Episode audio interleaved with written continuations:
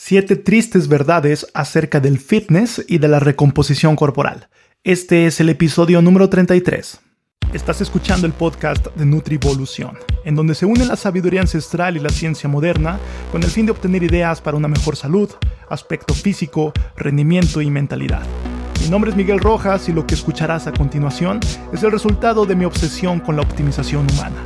Para contenido adicional puedes visitar nutrivolución.com. Comencemos.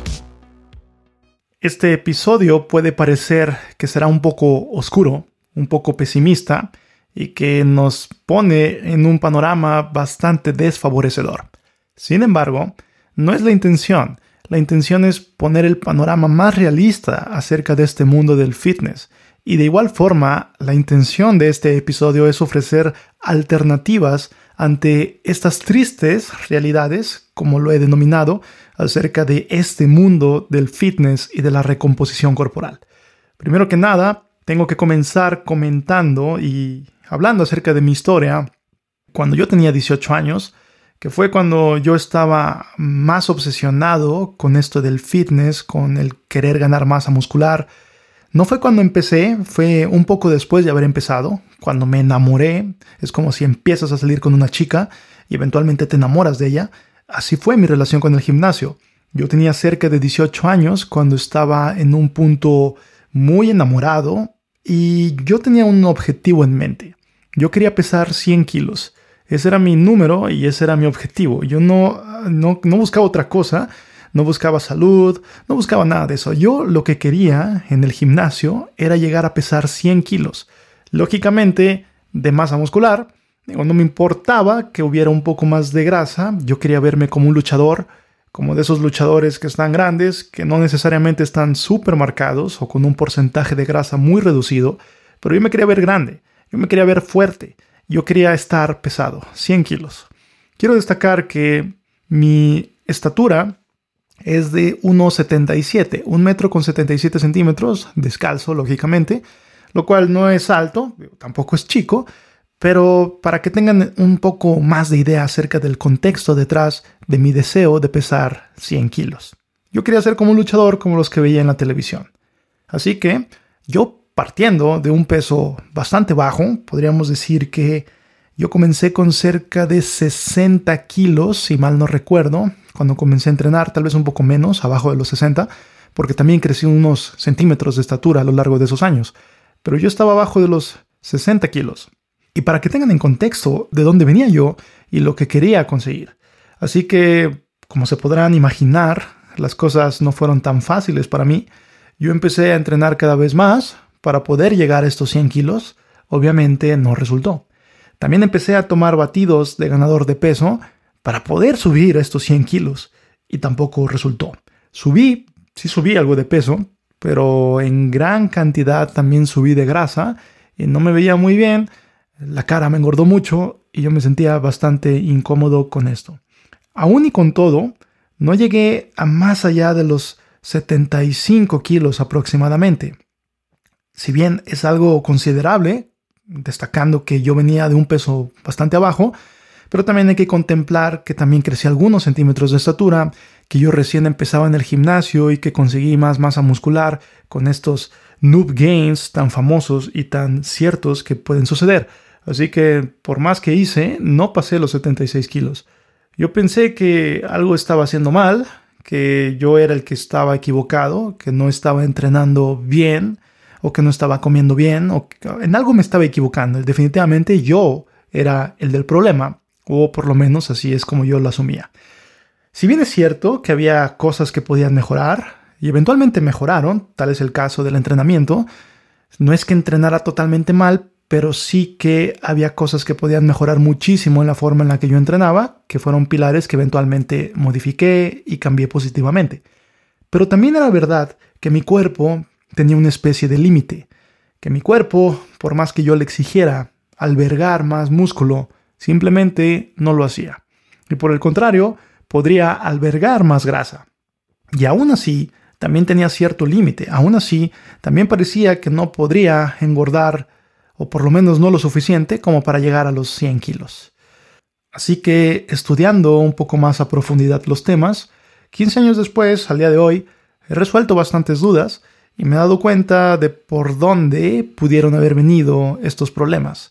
Y estos problemas no tienen otra cara más que las tristes verdades del fitness que les voy a platicar a continuación. La lección número uno es que no todos somos capaces de vernos enormes, así como no todas son capaces de verse súper delgadas. Voy a desarrollar un poco más este punto, pero antes quiero decir que estas son generalidades y que no deben ser tomadas como reglas. Hombres podemos crear mucha masa muscular y aún así vernos relativamente delgados. A lo que voy con esto, podemos saber, como es mi ejemplo, personas, hombres, varones, que tengamos una complexión física chica, que no seamos de huesos muy anchos, si lo decimos de algún modo, y al momento de subir masa muscular, podemos crear, sí podemos crear, pero van a suceder dos cosas. No podemos crear tanta como una persona que tenga una complexión más grande, y de igual forma no nos vamos a ver tan grandes como una persona de complexión más grande. Eso es un hecho.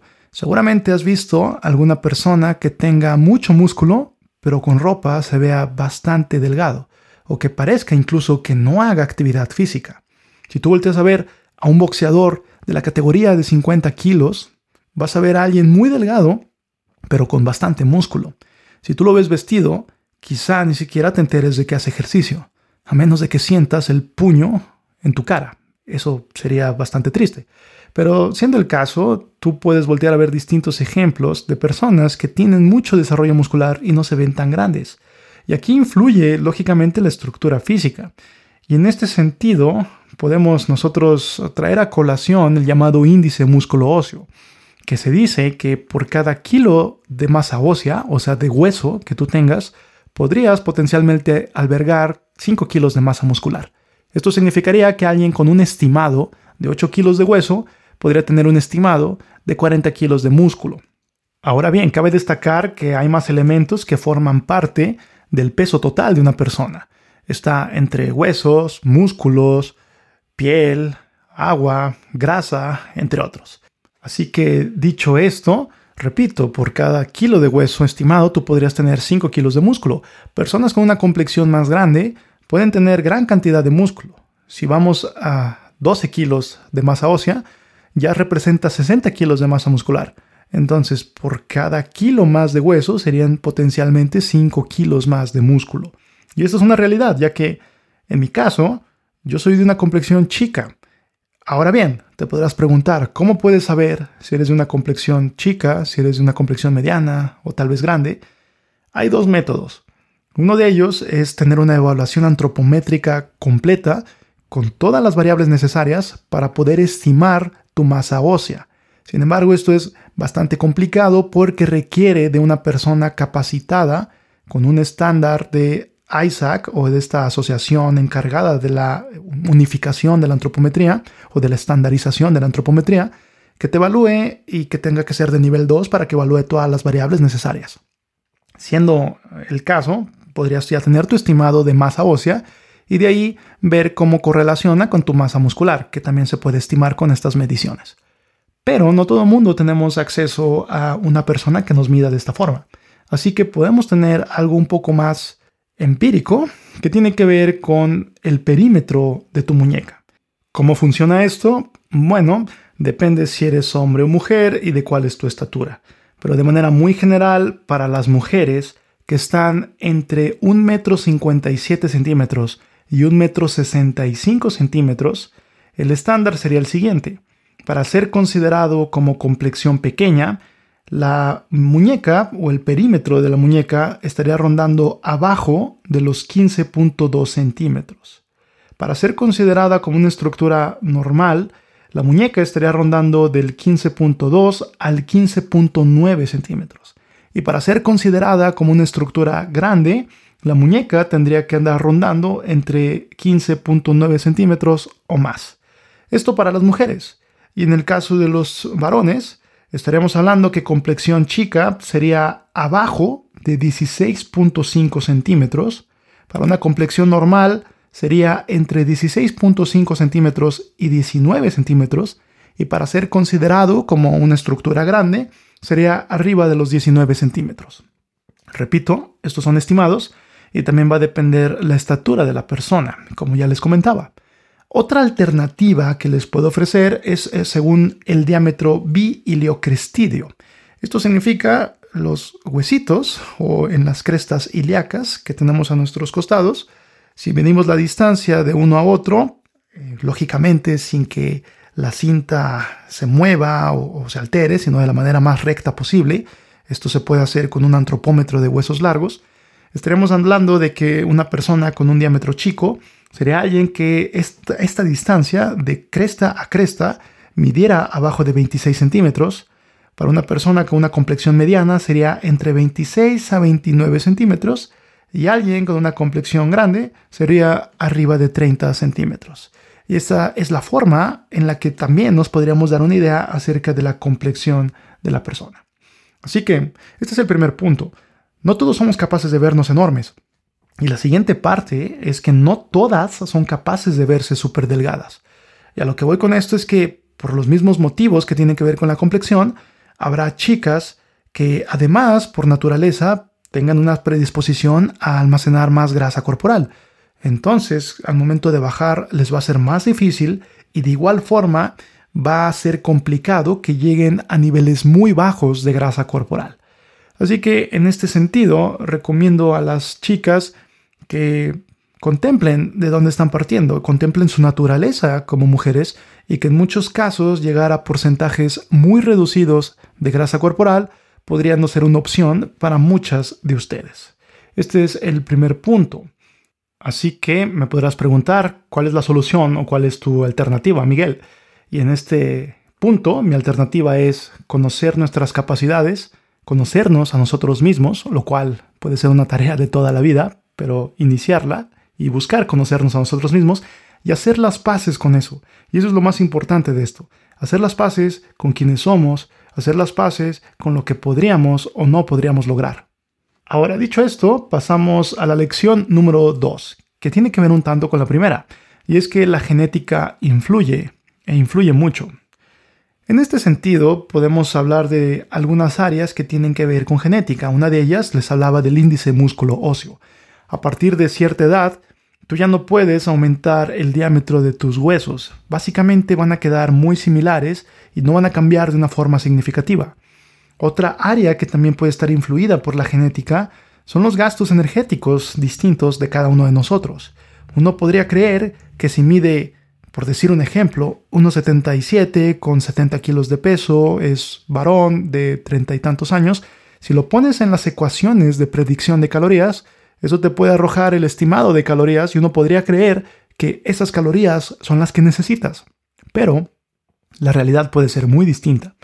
Puede ser que tu verdadero gasto energético no sea ese que te está diciendo la fórmula. Puede que sea otro totalmente distinto. En este sentido, puedo anexar un estudio de Bucard que hizo en gemelos, distintos pares de gemelos, que le sometieron a una dieta hipercalórica. Esto, lógicamente, con el objetivo de que aumentaran de peso. Ahora bien, hubo algunos pares de gemelos que subieron relativamente poco, cerca de 6 kilos, y hubo otros que subieron hasta 13 kilos o un poco más. Y estamos hablando del mismo superávit calórico. Y hubo quienes, repito, subieron poco y hubo quienes subieron más. Entre los mismos pares de gemelos subieron muy similar pero entre los distintos pares de gemelos fue cuando se observaron estas diferencias. Entonces se habla de que hay distintos gastos energéticos que tienen que ver con función mitocondrial, con proteínas de desacoplamiento que tendrían que ver con cómo se manifiesta la energía en forma de calor o no en el cuerpo, entre otros aspectos. También puede haber alteraciones del apetito y la saciedad que tengan que ver hasta cierto punto con un carácter genético y que se puedan vincular a que alguien puede estar comiendo más o puede estar comiendo de menos, y esto lógicamente puede influir en los resultados que tendría en el mundo del fitness o de la recomposición corporal. También podemos tener alteraciones en los niveles de actividad física.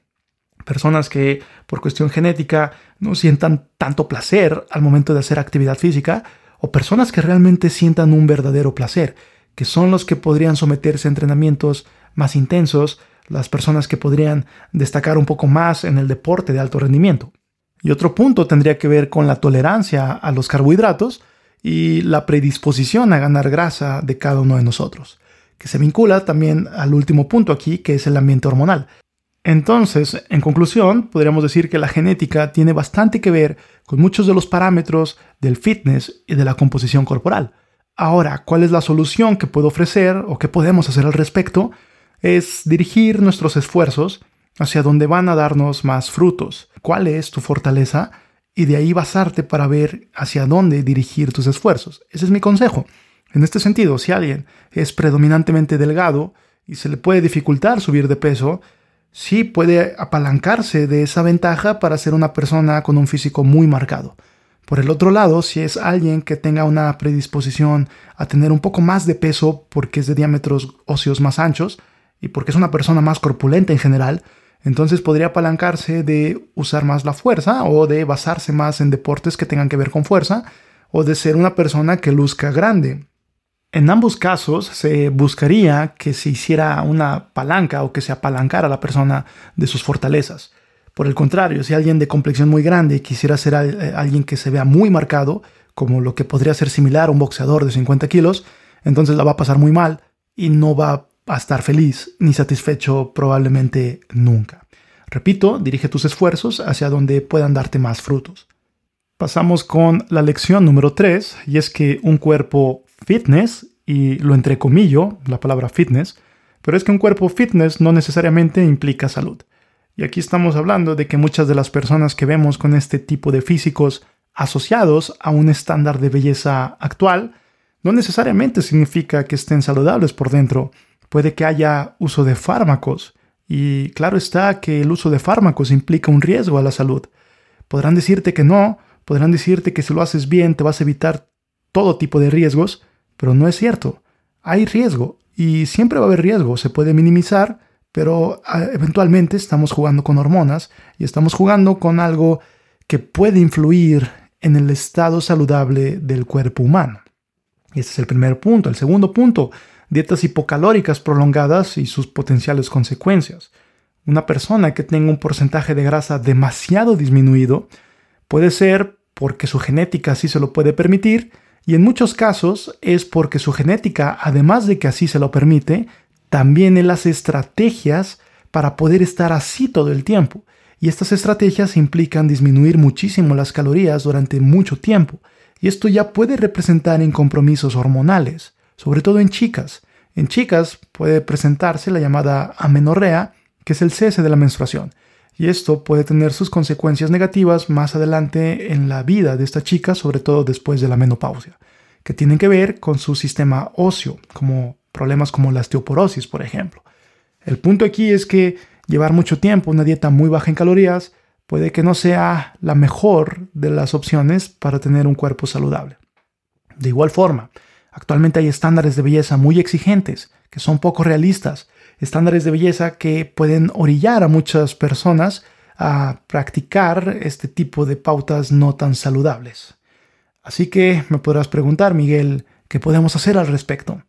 En este sentido, yo puedo decir que la solución estaría en definir prioridades, no caer en comportamientos obsesivos, porque esto puede llevar a que la persona esté crónicamente malnutrida o que se inyecte demasiadas cosas y esto lógicamente puede ser el riesgo a su salud, estos comportamientos obsesivos. Ahora, como nota, hay que saber marcar la línea y el balance en cada uno de nosotros. Y con esto me refiero a que puede haber personas que sí puedan tener un porcentaje de grasa relativamente disminuido. Y estas personas sabrán dónde está esa línea entre comer de menos o comer bien y poder tener un porcentaje de grasa relativamente bajo. Pero la genética puede tener mucho que ver en esto. Al final del día, cada uno de nosotros tenemos que buscar el balance de qué es lo que nosotros estamos dispuestos a dar y qué es lo que nosotros queremos conseguir con eso que estamos dando, cuáles son los costos y cuáles son los beneficios de nuestras distintas estrategias. Pero para eso es necesario definir prioridades. Si tu prioridad y el objetivo de hacer lo que haces tiene que ver con tu estado de salud, entonces no lo pierdas en cuenta y siempre que sea un parámetro para poder regir tus comportamientos, sobre todo en este ambiente de la recomposición corporal. Pasamos a la lección número 4. Más no es mejor, mejor es mejor. Si bien eh, entrenar más puede ser una ventaja para muchos, en algunos casos, pero definitivamente que para muchos otros entrenar más puede ser totalmente contraproducente. Entrenar más no necesariamente significa mejores resultados. Existe la llamada periodización del entrenamiento, en donde puede haber momentos en los que necesites entrenar más, pero de igual forma debe haber momentos en los que necesites entrenar menos. Cuando una persona inicia, no es necesario entrenar tanto. Cuando una persona inicia, los estímulos que necesita no son tan grandes como los que alguien que podría necesitar mucha cantidad de entrenamiento porque lleva bastantes años entrenando. Así que no consideres que por hacer más significa que va a estar mejor. Y este es un punto que me tocó vivir y he visto con mucha más frecuencia de la que me gustaría y por eso es algo que he repetido en numerosas ocasiones y esta ocasión no puede ser la excepción. Más no es mejor, mejor es mejor. Ahora bien, ¿cuál podría ser mi propuesta con esta lección? Y es, la primera es aprender o educarse con estos temas. Someterse a algún sistema educativo, ya sea autodidacta o a través de cursos, cualquier tipo de enseñanza que te pueda aportar los aprendizajes necesarios para poder elaborar tu propio esquema de entrenamiento. O la otra alternativa es contactarte con alguien o trabajar de la mano con alguien que tenga experiencia en estas áreas. Y aquí te puede ahorrar mucho trabajo en cuestión de aprendizaje, aunque claro está que cada una de estas opciones que te propongo pueden tener sus pros y sus contras. Y vamos con la última lección, la lección número 6, y es que no hay una sola estrategia, no hay una sola respuesta. Puede haber distintos protocolos de todo, y en el caso de la nutrición y del entrenamiento, puede haber numerosos.